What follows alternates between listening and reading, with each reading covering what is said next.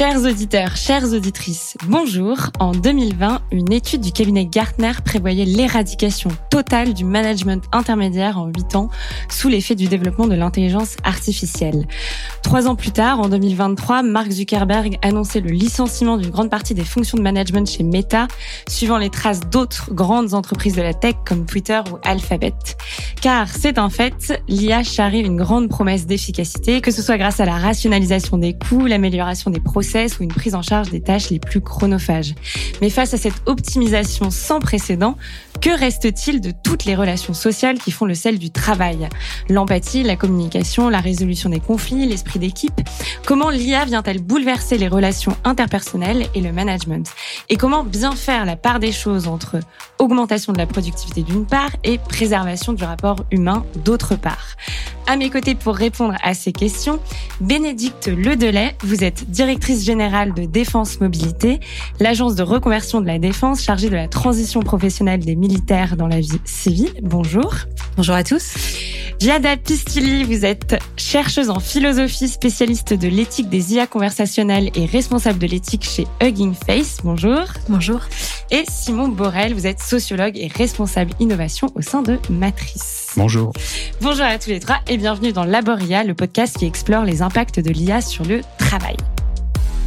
Alors, pour commencer, Giada, Simon, Bénédicte, ce qui m'intéresse, c'est que vous représentez à vous trois trois terrains et trois domaines d'études assez complémentaires.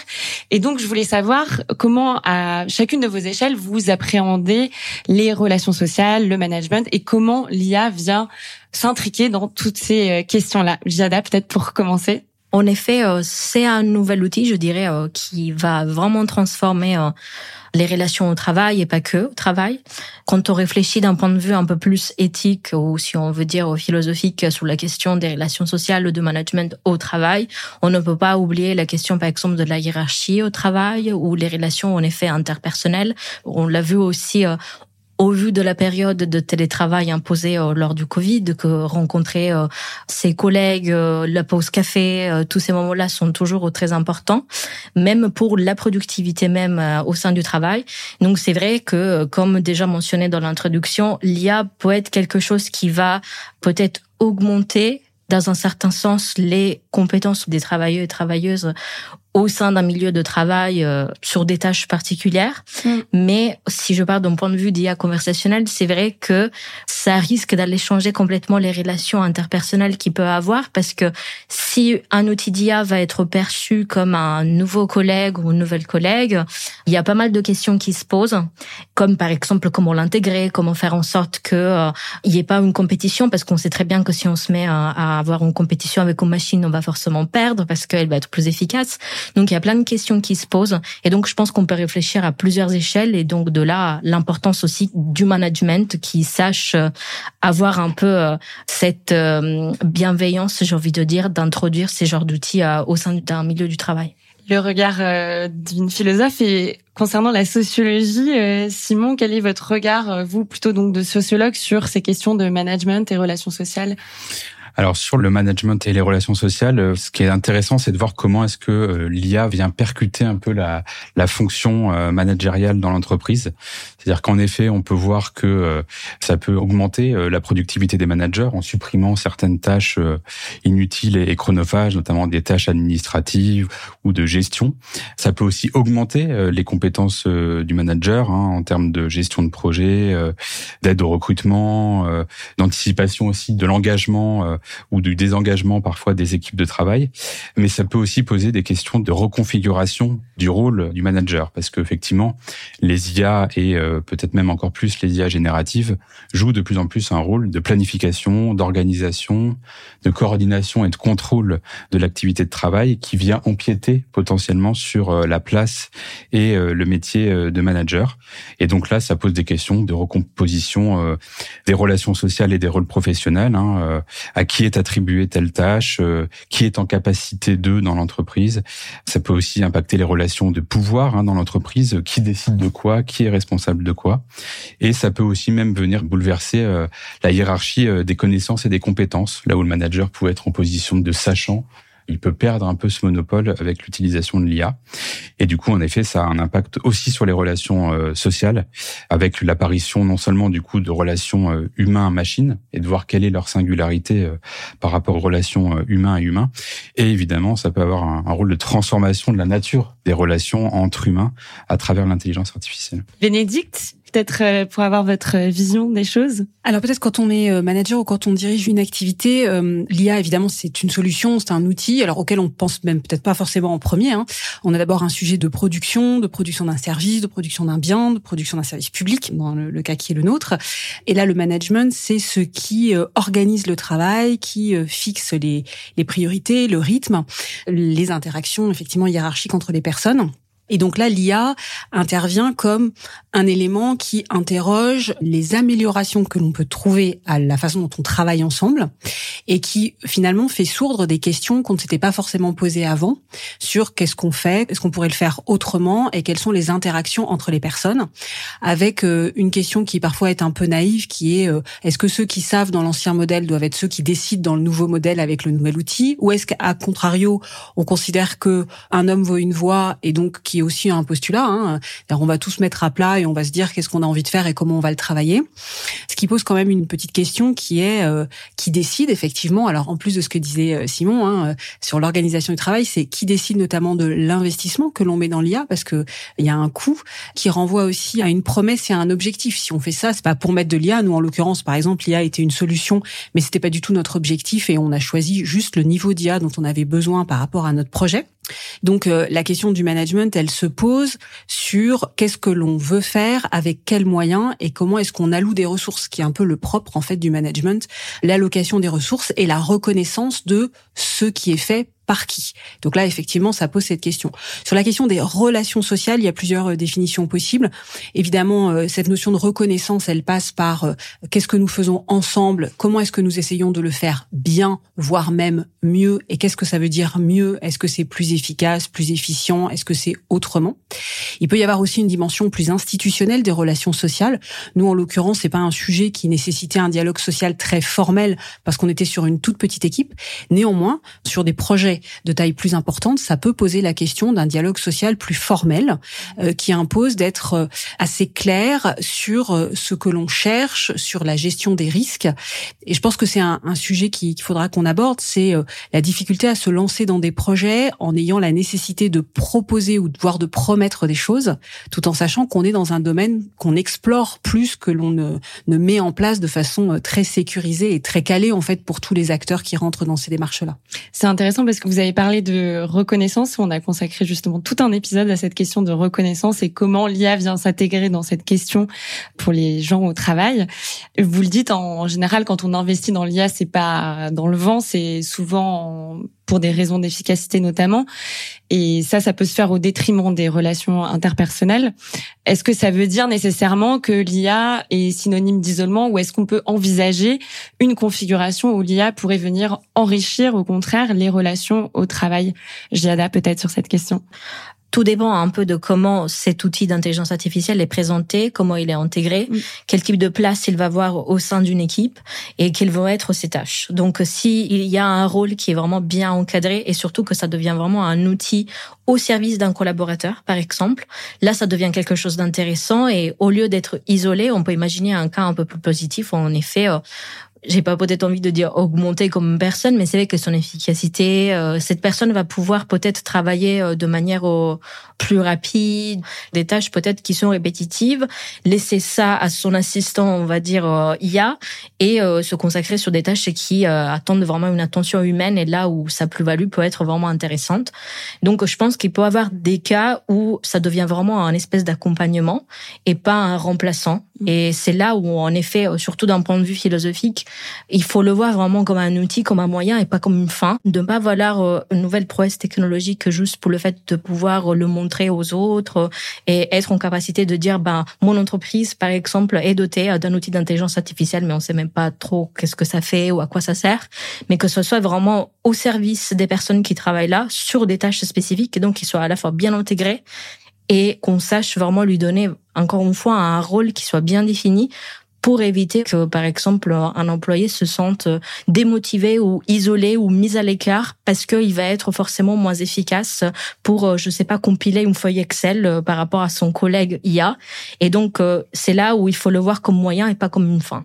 Simon, vous, euh, votre regard de sociologue sur ces questions de euh, d'isolement, de démotivation euh, que Giada a évoqué, qu'est-ce que vous avez pu observer sur les différents terrains que vous avez pu expérimenter? Alors, ce qu'on observe, c'est qu'il y a une crainte de déshumanisation qui est souvent préalable au déploiement des projets de systèmes d'intelligence artificielle. C'est-à-dire que lorsqu'on est dans une phase de développement ou d'expérimentation, on peut avoir en effet beaucoup de salariés qui craignent qu'il y ait un, un isolement dans le travail qui se crée, qui est une forme de désengagement humain et relationnel dans le travail. Je pense au cas euh, Air France qu'on a étudié avec un système d'IA de détection de défauts moteurs qui concernait des techniciens et qui euh, travaillent souvent en binôme humain et qui euh, avait très peur en effet du remplacement d'un des membres humains du binôme par l'IA et que du coup le technicien se retrouve totalement isolé dans sa pratique de travail qui est nuisible non seulement du point de vue de la sociabilité hein, mais même du point de vue du travail lui-même avec un manque d'échange euh, sur le retour euh, d'expérience euh, dans notamment l'analyse de l'IA qui doit appeler aussi une expertise humaine. En l'occurrence, ce qu'on voit, c'est que plus il y a eu une intégration en amont des travailleurs au projet de développement des systèmes d'IA, plus cette crainte de déshumanisation tend à s'amoindrir. Et en l'occurrence, le terrain de défense mobilité était intéressant parce qu'il pouvait même montrer à l'inverse que un projet de SIA peut même susciter de nouvelles formes d'échanges et de relations entre collègues de travail. L'équipe qui était la plus engagée donc dans le projet d'IA de détection des anomalies administratives était ensuite des euh, formatrices ou des formateurs pour leurs collègues avec des échanges d'informations, des échanges de bons procédés, échanger sur les difficultés, les problématiques rencontrées dans le travail. Donc en l'occurrence, là où auparavant le travail était euh, beaucoup plus fragmenté euh, et divisé et chacun était un peu dans son coin, donc ça a créé en réalité des échanges sur le travail à partir du moment où le travail concret est euh, mis au centre plus que euh, le travail euh, abstrait ou prescrit qu'on s'imagine. Et c'est là on rejoint effectivement la question des moyens et des finalités qu'évoquait Giada. C'est intéressant parce que vous, du coup, Bénédicte, vous avez euh, donc euh, implémenté concrètement un système d'IA au sein de vos équipes. Euh, c'est ce que rappelait Simon tout à l'heure, puisque ça a été un terrain d'investigation du Laboria. Comment ça s'est passé? Est-ce qu'il y a eu cette intégration en amont des équipes? Est-ce que vous pouvez nous raconter la jeunesse de ce projet? Comment ont été intégrées les équipes à cette décision? Alors c'est un projet qui s'inscrit dans un projet plus général de transformation numérique de l'agence et qui a concerné une équipe particulière qui s'occupe de la vérification des droits chômage, mhm. puisque le chômage des militaires, parce que c'est un statut particulier, a un mode de calcul spécifique qui est imputé après sur le, au ministère. Et donc il y a une nécessité de vérifier pour s'assurer que tous les droits soient correctement servis et correctement imputés. Donc c'est un travail euh, extrêmement exigeant de vérification. Et donc sur ce dispositif-là a été choisi de mettre en place un outil spécifique. Donc vraiment le départ, c'est comment équiper cette équipe d'un outil qui corresponde à sa tâche très singulière. Donc c'était déjà prendre en compte sa spécificité.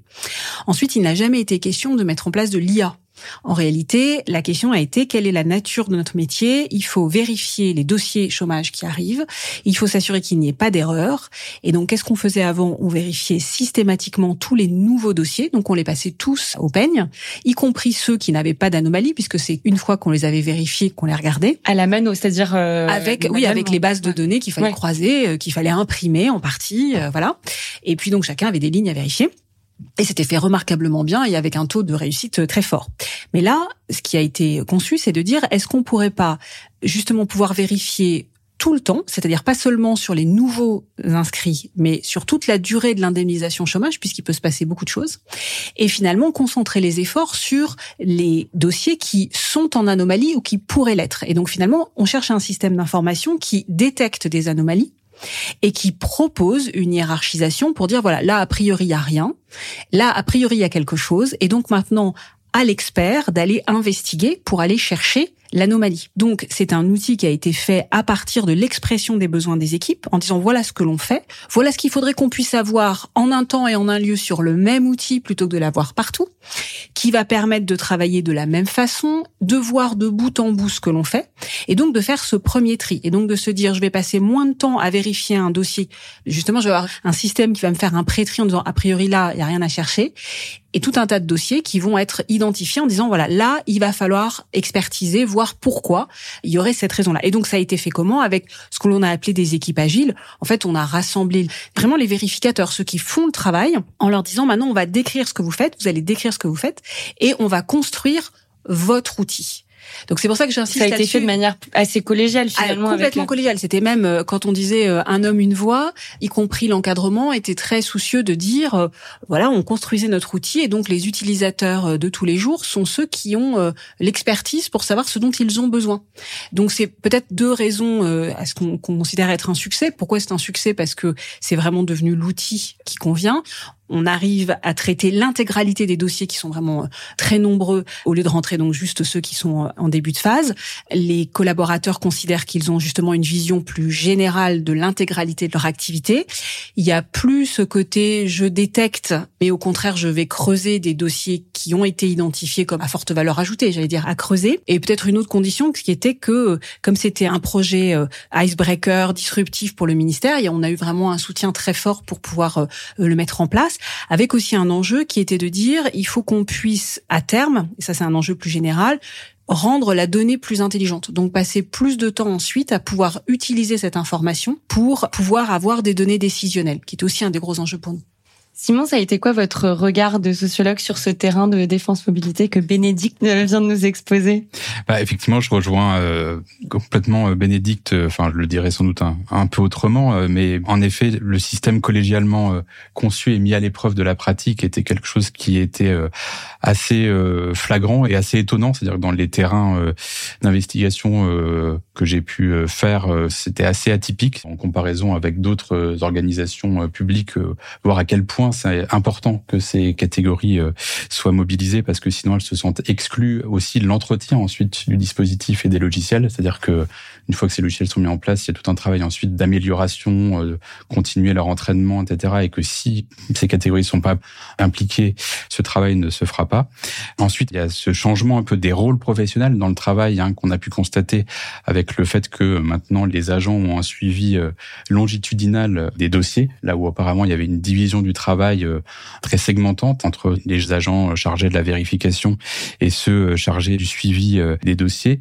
Voilà, là où j'ajouterais un autre point, c'est que du coup, ces évolutions ont entraîné un questionnement d'une partie du management euh, intermédiaire de l'administration, avec un sentiment, pour le coup, euh, de pouvoir se sentir euh, marginalisé avec le nouveau dispositif. C'est-à-dire que là où auparavant, il y avait une intervention beaucoup plus importante des managers intermédiaires sur des activités de reporting de l'activité, d'avoir une vision assez générale de ce qui est entrepris par les agents, là, ils se sentaient un peu dépossédés par les nouvelles attributions des agents permis par le logiciel.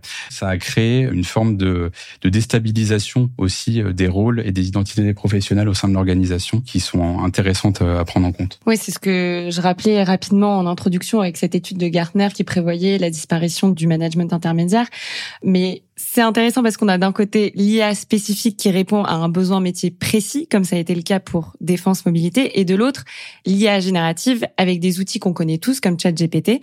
Et dans le cas de l'IA générative, on voit souvent se développer une approche un peu plus anarchique où des salariés se saisissent eux-mêmes de ces technologies sans forcément en informer leur hiérarchie. Ça donne bah, le cas de salariés qui vont poser des questions sans nécessairement y réfléchir à ChatGPT et sans se poser la question de la confidentialité des données.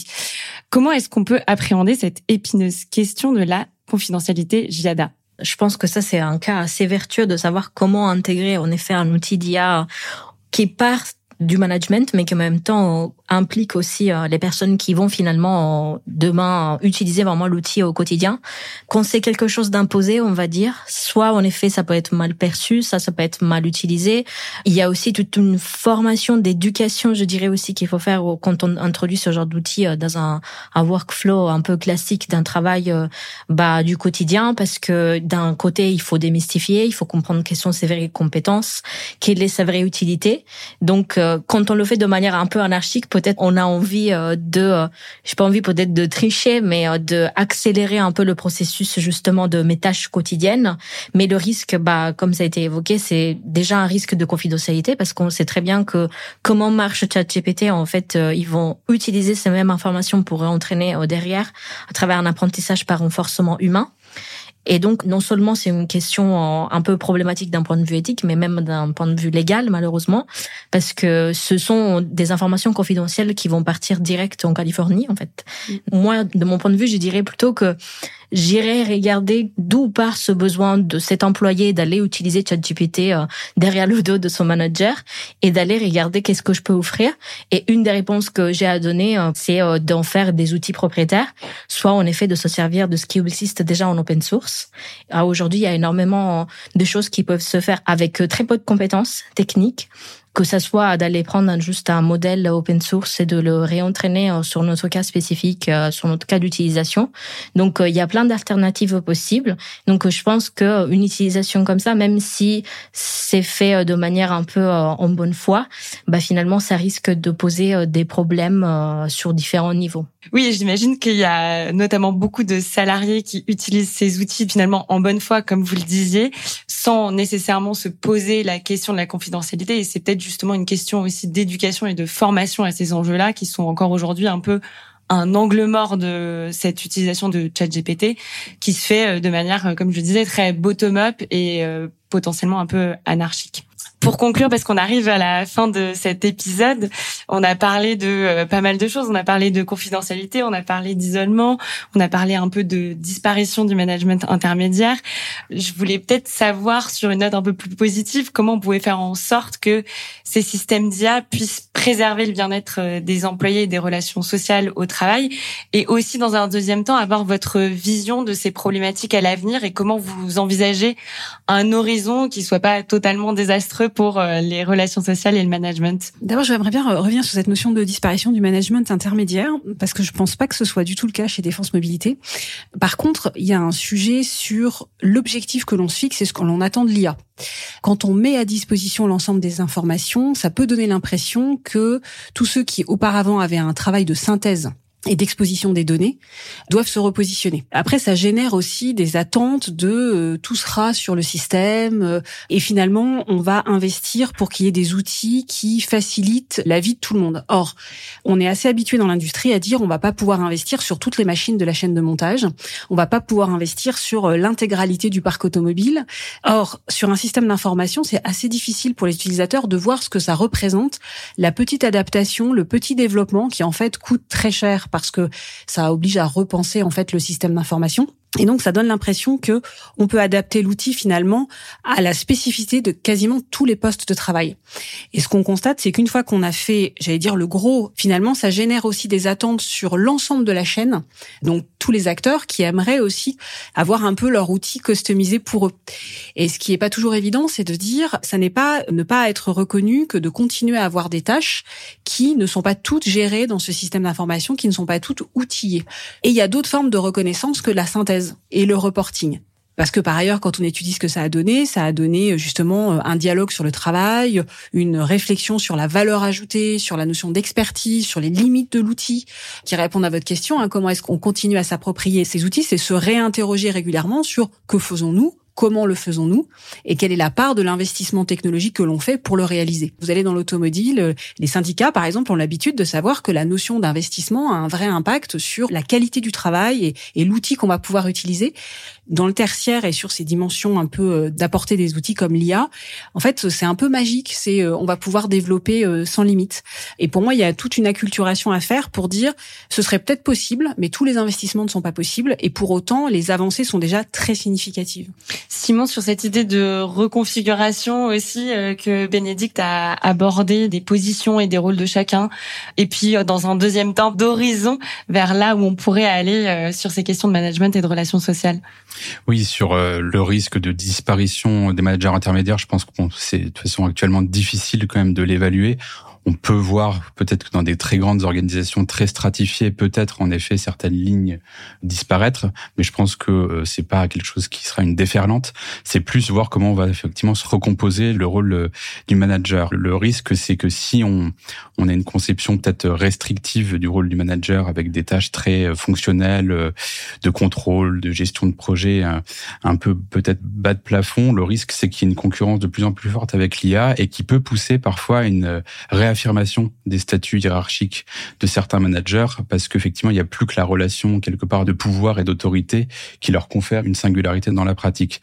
Là où on peut observer aussi euh, dans un autre terrain euh, Laboria, en l'occurrence dans une entreprise de métallurgie, un responsable de production euh, travaille de plus en plus en complémentarité avec une IA d'analyse prédictive des temps de travail et de production, donc qui prend en partie effectivement son rôle d'organisateur, mais en l'occurrence, il se pose de plus en plus la question d'aller vers des missions de management beaucoup plus humaines, de passer plus de temps avec son équipe dans l'atelier, avec euh, les opérateurs de production, ce qu'il faisait beaucoup moins auparavant, à la fois pour penser à l'organisation euh, du travail, l'aménagement des lieux de travail, restituer aussi euh, les performances de travail. Donc finalement, faire apparaître le rôle spécifiquement et singulièrement humain du management qui parfois pouvait tendre aussi à disparaître. Donc peut-être en synthèse, oui, qu'est-ce qui peut être propice au bien-être au travail et favoriser les relations sociales dans le travail avec l'IA, ben, c'est un peu ce qu'on s'est dit quand même euh, dans nos échanges, hein, c'est-à-dire intégrer euh, les systèmes d'IA à partir du travail réel, être dans une logique de co-conception en continu des SIA au maximum, c'est-à-dire non seulement au moment de leur développement, mais aussi tout au long de la vie à la fois de leur déploiement et après leur déploiement, considérer que ce sont des systèmes évolutifs et que euh, par conséquent, les problématiques de travail se posent également après, une fois que le SIA est déployé et que les échanges autour de l'appropriation et des usages de l'IA doivent continuer en réalité dans le temps. Ils s'arrêtent pas au moment où on a déployé le SIA et ça, je pense que c'est important et sans doute insuffisamment reconnu dans, dans les organisations. Giada, pour conclure, est-ce que vous avez d'autres bonnes pratiques à nous énoncer comme celles que Simon vient de partager sur euh, finalement une implémentation d'un système d'IA qui viendrait préserver le bien-être et euh, la qualité des relations sociales au travail? Déjà, peut-être euh, si je peux essayer de résumer ce qui a déjà été dit bah, juste là, ce que j'entends aussi, je suis complètement d'accord, c'est que tout ne peut pas être automatisé au sein du travail. Et c'est important, en effet, que aussi les salariés comprennent ça et qu'ils le prennent pas comme euh, quelque chose du euh, on a donné un outil à ton collègue et pas à toi. C'est pas parce que euh, ton travail a moins d'importance, mais peut-être parce que la composante humaine de ce que toi tu fais au travail est trop importante et même peut-être banalement se base pas sur des données. Parce que qui dit IA, souvent on oublie que c'est basé sur des données. Qui dit données dit statistiques. Et aussi données, c'est au passé. Donc c'est faire des prédictions basées sur le passé. Donc euh, c'est super important qu'il y ait toujours une composante humaine et que pas toutes les tâches soient automatisées. Donc je pense que ce serait ça euh, une des bonnes pratiques que j'ai à conseiller. Et aussi le pari que je fais, c'est que et ça je le dis depuis vraiment longtemps, je pense que on est dans un moment un peu de création, euh, surtout concernant la generative AI, donc l'IA générative. Mais mon pari, c'est de dire qu'on va aller de plus en plus dans des cas très spécialisés, spécifiques. Donc je pense qu'on va aller plutôt vers ce qu'on appelle du narrow AI. Donc c'est une IA vraiment spécialisée sur des tâches spécifiques, mais même un cas d'utilisation. Donc pas généralisé comme ça peut être par exemple un chat GPT aujourd'hui. Mais donc qu'on va aller de plus en plus dans des modèles plus petits et pas juste dans un souci de comment est-ce qu'ils vont être utilisés, mais aussi parce que, bah, comme on a évoqué, euh, les outils d'IA ont un coût euh, environnemental, énergétique, et donc on n'a pas envie à gérer euh, des gros gros modèles d'IA dans le long terme. Et donc ça, en tout cas, c'est ce que j'envisage dans le futur et ce que je vois d'ici 5 ans, 10 ans. Sur ces belles prédictions, merci à tous les trois et à très bientôt pour un prochain épisode de Labor IA.